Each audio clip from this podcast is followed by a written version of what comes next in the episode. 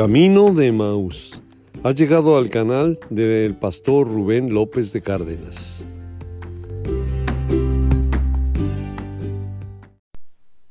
Destruyendo el pecado. Décima segunda parte. Pasa a todos ustedes, los saludamos en el nombre de nuestro Salvador. Vamos a continuar con este análisis sobre del pecado. La ley de Dios decía que ojo por ojo y vida por vida, piel por piel, mano por mano.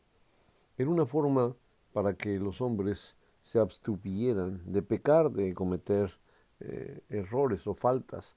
Los hombres dicen que al que a hierro mata, a hierro muere, como si fuera, ¿verdad?, una ley em, no divina, sino una ley como de la naturaleza. Pero Dios puso una ley que es Em, manejada por los hombres. Para ello tenemos que hacer una distinción entre qué es un delito y qué es un pecado. El pecado es una falta hecha eh, sobre la ley de Dios. Ese es un pecado. Las religiones podrían poner sus propios pecados. Hay quien eh, divide los pecados en veniales y, y mortales y etcétera. Pero Nada más hay una definición de Dios. Pecado, pecado, ¿verdad? Que es la violación de la ley y lo que los hombres eh, llaman, eh, pues lo que sería una violación, que es un delito de la ley humana.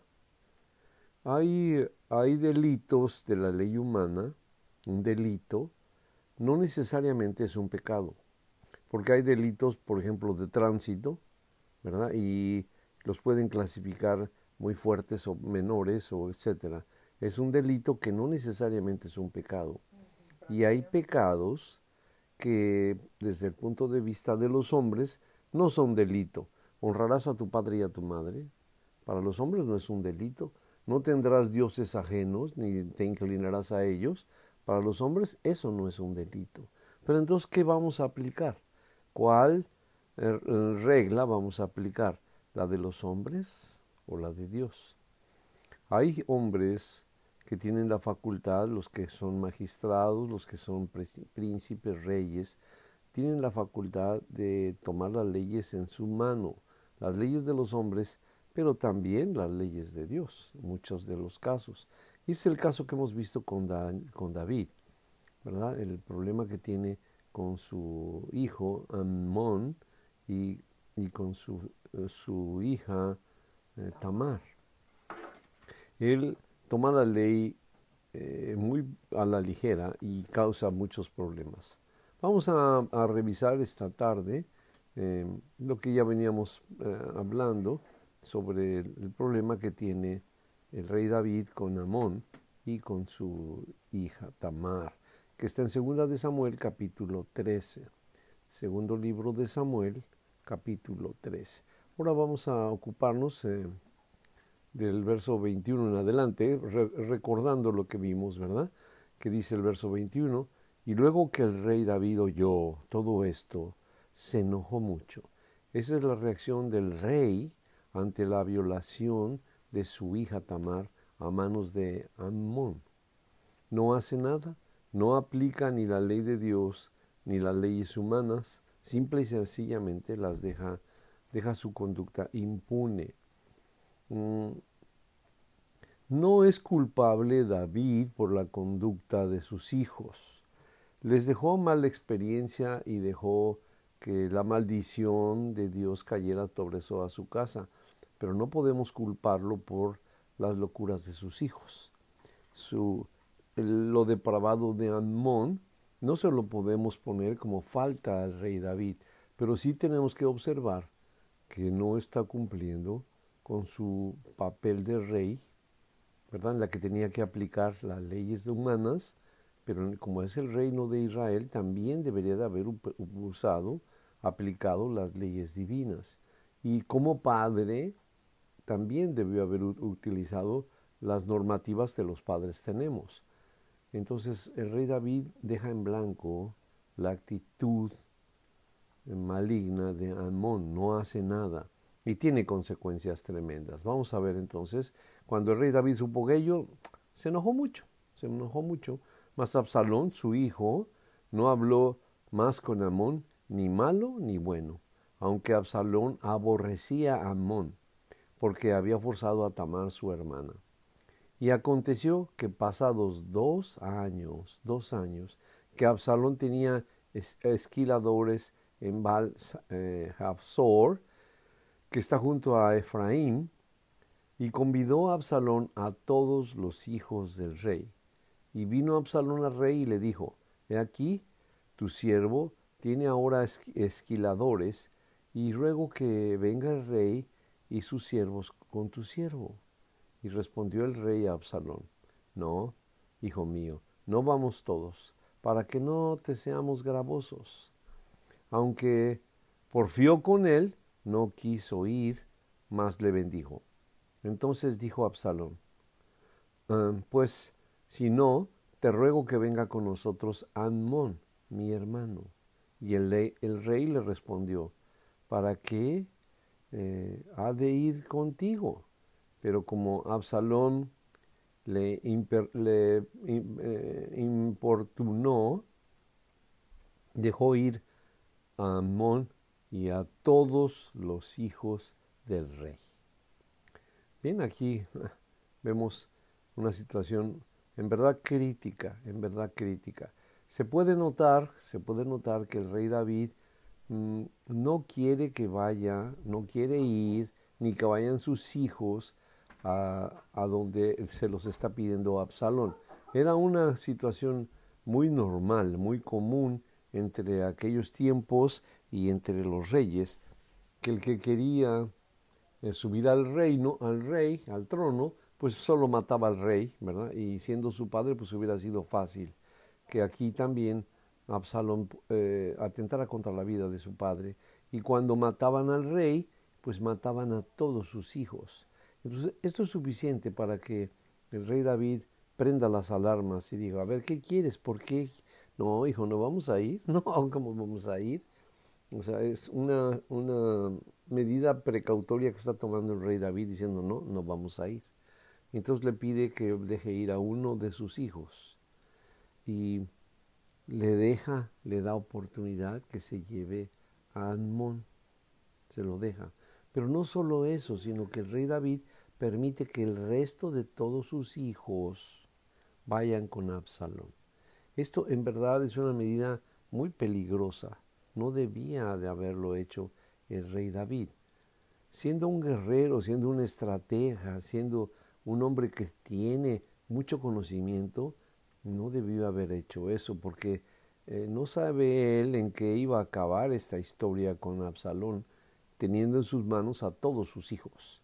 Muy fácilmente podía matar a todos sus hijos y él ser como el único heredero porque de seguro que apelaba al trono de su padre. Pero como porfió, dejó ir a, Amón. Verso 26, entonces, eh, en verso 27, perdón, pero como Absalón le, le importunó, dejó ir con el Amón y a todos los hijos del rey. Y Absalón había dado orden a sus criados, diciendo, Os ruego que miréis cuando el corazón de Amón esté alegre por el vino, y al decir yo, herida Amón, entonces matadle y no temáis, pues yo os he mandado a hacer esto. Esforzaos pues y sed valientes, le dice Absalón a ellos. Ya estaba el plan aunque Absalón aquí no está queriendo matar a todos sus hermanos y medios hermanos, pero sí va a tomar venganza de lo que hizo Admón. Y verso 29, y los criados de Absalón hicieron con Admón como Absalón les había mandado.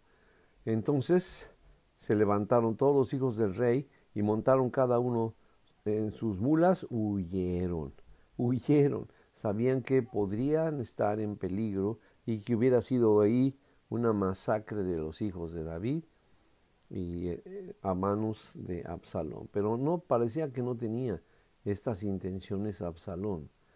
Tenía que, según él, hacer justicia, cobrar contarle a su hermano, a su medio hermano, lo que había hecho con su hermana. Tardó dos años, tardó dos años aguantándose esta situación y lo vengó, lo vengó.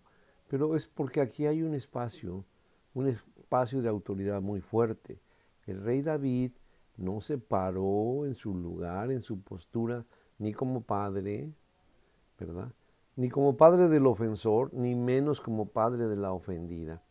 Y ni como rey, ni como sacerdote no era, pero de todos modos él manejaba las cosas divinas perfectamente y no ejerció ninguna de las autoridades que estaban en sus manos para sancionar a su hijo, para sancionar a su hijo. Eh, Deuteronomio capítulo 22. Hay una legislación, ¿verdad?, en el Pentateuco, que es donde se asemeja más a la circunstancia que pasó aquí con ellos. Deuteronomio capítulo 22, verso 25. ¿Qué dice la ley de Dios? Aquí son las sanciones. Es, hagan de cuenta la constitución de Israel, en donde sea qué hacer en qué delito, dice el verso 25. Pero si el hombre encuentra en el campo a la mujer comprometida y la viola, entonces solo el hombre debe de morir. Si viola el hombre a una mujer si sin su consentimiento, el hombre debe de morir. Dice el verso 26, no le haga nada a la joven, ella no cometió ningún delito digno de muerte es tan inocente como la víctima de un homicidio. Dado que el hombre la violó en el campo, aunque aquí es en el campo, ¿verdad? Se dará por sentado que ella gritó, pero no había nadie que la socorriera. Una de las reglas muy importantes que está en este capítulo 22 es que la mujer, cuando se ve eh, amenazada de que la pueden violar, ella tiene que dar gritos, gritos. Y yo les enseñé a mis hijas eso. Si alguien se acerca, si es un peligro, un peligro para ustedes, ustedes tienen que gritar, gritar con todas sus fuerzas. Y las ponía yo a practicar a que gritaran, no por eso, pero siempre a ellas les gustaba gritar. Y era una regla en Israel, la mujer tenía que gritar. Pero aquí como se está diciendo que es un área donde no puede ser oída y no hay quien la socorra, el grito era para ver quién se acercaba y la libraba de la situación en la que se estaba enfrentando como se entiende que es porque un lugar donde no hay quien la socorra, entonces la mujer queda libre de culpa. Pero el violador debe de ser muerto. Si esto el rey David lo aplicara a su hijo, aunque era su primogénito, y en aquel momento todavía no se sabía quién iba a ser el rey, él debió de haber ejecutado, eh, pues podía haber hecho misericordia, pero tenía que haber hecho algo eh, y no dejar en vacío su responsabilidad ni su autoridad. Entonces los hijos, los hijos de, del rey David, estando en, en, el trasquilo del que tenía Absalón, cuando ven que matan a su hermano Amón, salen corriendo, ¿verdad? Salen corriendo, se montan en sus mulas, muy rápidas que han de haber sido sus mulas, y salieron corriendo. Verso 30, disculpen. Estando ellos aún en el camino, llegó a David el rumor que decía, fíjense el rumor, Absalón ha dado muerte a todos los hijos del rey y ninguno de ellos ha quedado. No sucedió esto, pero le llegó la noticia al rey David de que así había sido. Le habían matado a todas, a todos sus hijos. Entonces levantándose David, rasgó sus vestidos y se echó tierra, y todos sus criados que estaban junto a él también rasgaron sus vestidos. Pero Jonadab, el amigo de Amón, el que le hizo el teatrito para que cayera Tamar, pero Jonadab, o Jonadab, hijo de Simai, hermano de David, habló y dijo, No diga mi señor que han dado muerte a todos los jóvenes hijos del rey pues solo Anmón ha sido muerto, porque por mano de Absalón esto había sido determinado desde el día en que Anmón forzó a Tamar, su hermana. Este, este hombre, este Jonadab, ya sabía ¿verdad? ¿Cuántos iba a matar Absalón y por qué razón? Desde el día, lo traía entre ceja y ceja, desde el día en que Amón forzó a Tamar, Absalón lo tenía preparado. Está haciendo justicia por su propia mano, pero se debe a la ausencia de autoridad que manifiesta el rey David. Por eso, con lo que decíamos hace un momento, el rey David no se puede culpar, no se puede culpar por la conducta de Amón y tampoco se le puede culpar por la conducta de Absalón. Pero en ambos casos el rey dejó eh, un testimonio. El rey enseñó el camino. En primera, a no poder, como Amón, no poder retener sus instintos y ir por encima de quien sea para cumplir sus deseos carnales. Amón lo heredó, lo supo, como sea el, rey David, caminó primero ese camino. Y en la falta de autoridad, aquí eh, Absalón, por no sancionar a su hermano, Absalón se mete en esto. Si David hubiera sancionado a Amón, no se hubiera convertido en criminal Absalón. Aunque conociendo la ley del taleón, Absalón en realidad no estaba haciendo, eh, bajo la ley del taleón, Absalón estaba haciendo lo correcto que decía la ley. Cuando alguien hizo una falta tremenda contra otra persona, el familiar más cercano podía tomar la vida del asesino o en este caso del violador. Era sí responsabilidad, sí era responsabilidad de Absalón el, eh, vengar la muerte. Amón se debería de haber ido a vivir a una de las ciudades de refugio que Dios había preparado para que huyeran ahí todos los que eran verdaderamente culpables de una falta, de un crimen. Debería de haberse ido ahí Amón. No lo hizo, entonces Absalón tomó su vida. Pero ahora vienen otras consecuencias, ¿verdad? Segunda de Samuel capítulo 14, ahora vamos a ver solo unos cuantos versos, el verso 21 en adelante. Entonces, después de que pasó esto, Absalón tiene que huir. Se va, se va al destierro por él mismo. No lo ha desterrado el rey David. Aquí otra vez, Absalón toma su propia decisión, toma la autoridad por sus manos y se va al exilio. Después de algún tiempo viene eh, Joab, amigo de David, y le hace una trampa y hace que una mujer venga y ponga una situación crítica para que vea que ella también, un hijo mató a otro, y entonces el rey David se indigna y dice que no le van a, no va a pasar nada con el hombre, el hijo que mató a su hermano. Entonces la mujer le dice, pues es, lo mismo que tú estás haciendo. Entonces dice el rey David, verso 21.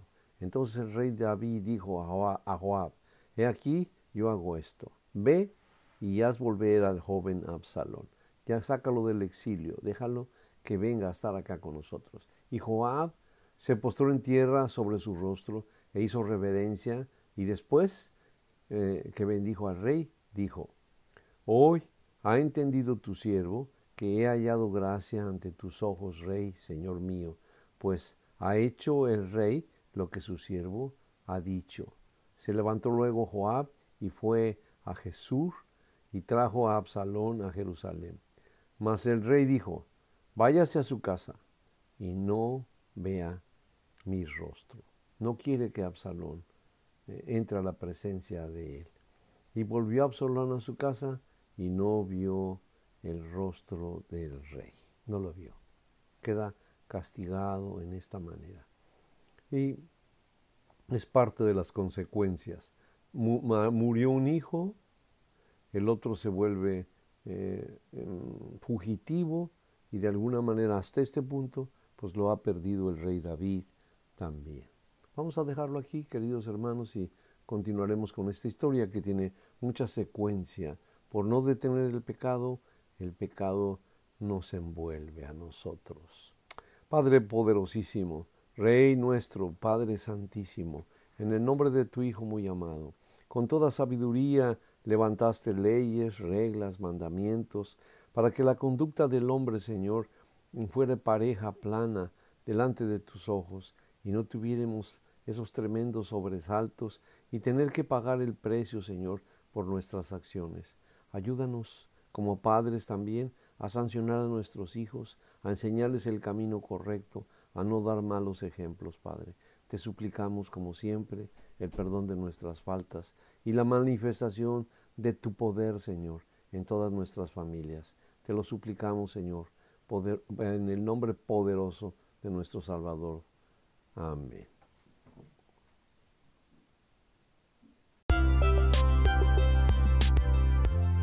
Pues bien, hasta aquí hemos llegado. Espero haya sido edificante para todos ustedes. Los esperamos en la siguiente emisión. El Señor sea con ustedes.